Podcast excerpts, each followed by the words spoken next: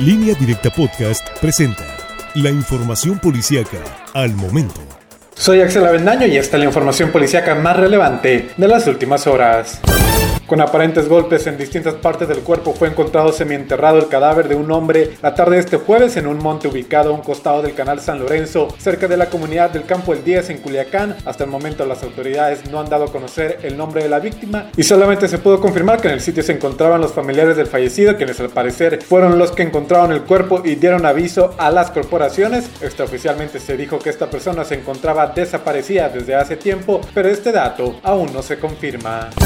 A tres aumentó el número de víctimas fatales del accidente entre un carro y dos motocicletas registrado la noche del miércoles por la carretera Sinaloa de Leiva León Fonseca, luego de que otro menor que resultó lesionado también murió en la clínica del Hospital General de Guasave. El adolescente que perdió la vida se llamaba Juan Ángel N de 16 años. Este miércoles, alrededor de las 10 de la noche, el conductor de un Nissan Sentra invadió el carril contrario en la carretera antes mencionada y embistió de frente a dos motocicletas en la que viajaban tres jóvenes. Dos de ellos murieron en el lugar del accidente y un tercero falleció horas después en el hospital.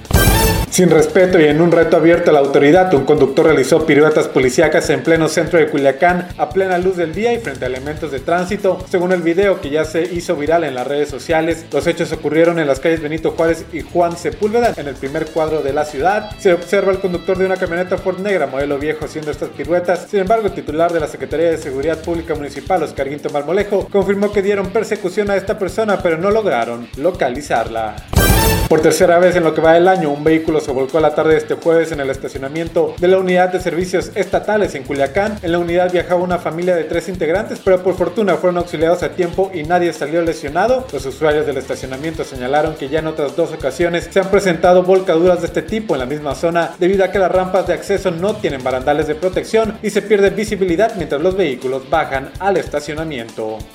Con probable fractura de pierna izquierda y diversos golpes en su cuerpo resultó un agente de la Policía Municipal de Mazatlán luego de ser embestido por el conductor de una camioneta que se introdujo a un área de estacionamiento de un local comercial. El percance entre la moto y la camioneta ocurrió en el carril al sur de la avenida Gabriel Leiva, a un costado del fraccionamiento del bosque. El policía fue llevado a una clínica para recibir atención médica y será la unidad vial la que deslinde responsabilidades.